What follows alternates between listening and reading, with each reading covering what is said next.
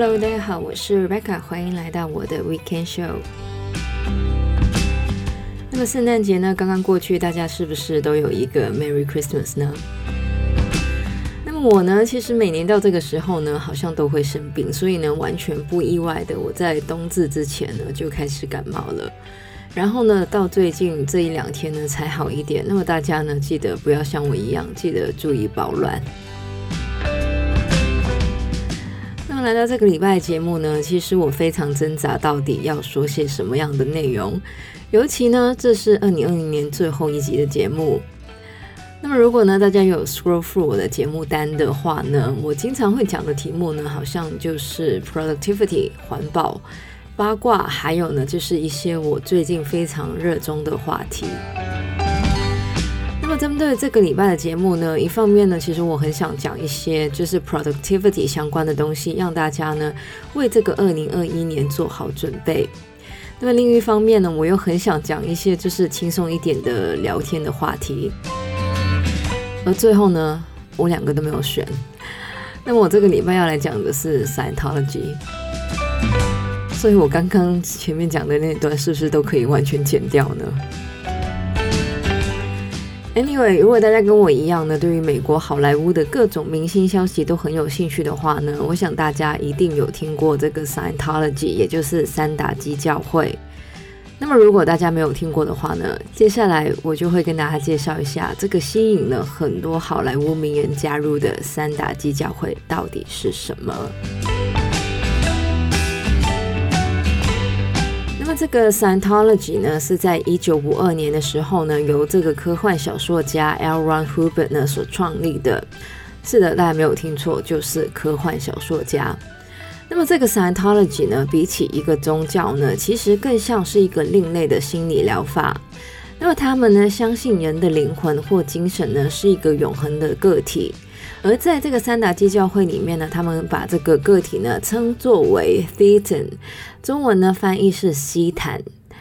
但是呢，我们大部分的人呢，其实都忘记了自己本身是永恒的这件事，因此呢，需要一个名为 auditing 或是听息的过程呢，才可以让我们呢从自己的创伤中解脱。而当人从所有的创伤痛苦中解脱了之后呢，这个三打基教会的信徒呢，就可以向这个自由之桥迈进，甚至到最后呢，是可以改变物质的法则。好了，如果大家听到这边还没有关掉这个 podcast 的话呢，感谢大家，因为呢，我讲完这一段之后呢，也觉得自己在 BS。但是呢，更大的 BS 呢，我还没有讲到哦。那么要加入这个 Scientology 的话呢，首先呢，就是要购买这个 Scientology 的各种书籍。那么根据这个前三打基的教徒 Leah Remini 所说呢，其中十二本呢是必须的，而这十二本书呢就价值四千元美金，加上呢还有各种的课程，每个课程呢从六百五十元美金起跳。更不要说所谓的这个听息过程呢，一个小时就要加八百元美金。By the way，这个 Lea Remini 呢，他是一个蛮有名的演员。那么他有一整个节目系列呢，讲关于这个三打基教会的。那么很明显的，要成为这个 Scientology 的教徒呢，钱是一个很重要的一件事。因为除了这些课程、书籍还有听息之外呢。三打基的教徒呢，还需要做一些捐献，而当这个教徒上的课程越多，他们就会知道更多关于这个三打基教会不为人知的秘密，而其中一个秘密呢，就是关于这个新六的故事。那么大家还记得我说我有更多的 BS 在后面吗？我刚刚有说过，三打基教会呢，相信人的灵魂是永恒的，但是因为这个创伤跟这个痛苦呢，而无法解脱。那么这些创伤跟痛苦呢，是怎么来的呢？那么这就要说到这个 Xenu 呢。那么根据这个三打基教会呢，人类的创伤跟痛苦呢，是因为在七千五百万年前呢。统治宇宙的这个新努呢，为了解决人口的问题，把一堆这个外星生物呢送到地球，并将他们杀死。而这些死掉的外星人残留的灵魂呢，则是寄生在人的身上，并造就了人类的各种创伤跟痛苦。那么关于这个西努的故事呢，据说只有高级的三大基教徒呢才会知道。但是呢，由于越来越多的前三大基教徒公开他们的经历，也让这一个西努的故事呢公开了，让其他人知道。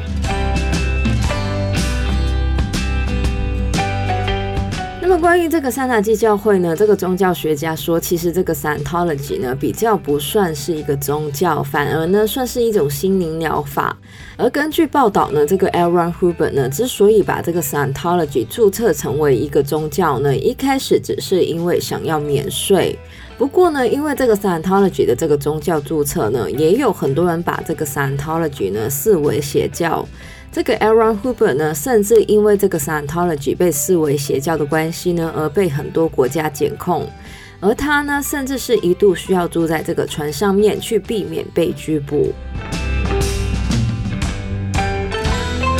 那么，如果说这个三大基教会只是一种心灵疗法，那么为什么它会被视为一个邪教或是一个有问题的组织呢？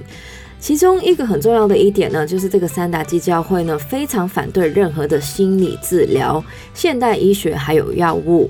这个 Scientology 的创办人 Hubbard 呢，认为任何的心理治疗或治疗心理疾病的药物呢，都会影响人的精神。老实说，我第一次听过关于这个 Scientology 呢，就是这个 Scientology 的信徒呢，在分娩的时候呢，是不能用任何的麻醉药，也不能发出任何声音。因为呢，这样会影响那个 newborn baby。这一个呢，好像我是在这个 TMC 里面听到的。而过去呢，这个 Scientology 呢，也多次因为阻止这个信徒求医呢，而造成死亡的事件。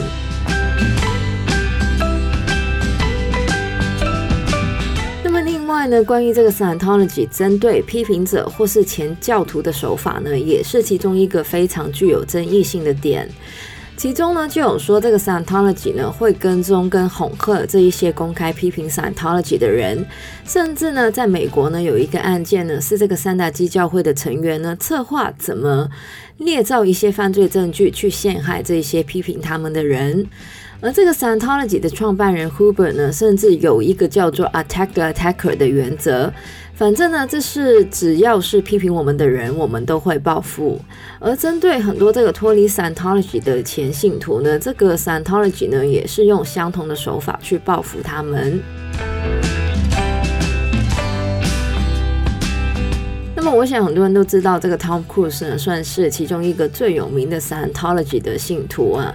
那么，另外呢，像是这个 John Travolta、Kristen Alley、Elizabeth Moss，还有歌手这个 Beck 呢，都是非常有名的 Scientology 的信徒。而据说呢，这个 Tom Cruise 呢，跟这个 Nicole Kidman 的婚姻呢，之所以会离婚收场呢，很大的原因就是因为这个 Nicole Kidman 的父亲呢，是一名很有名的心理学家。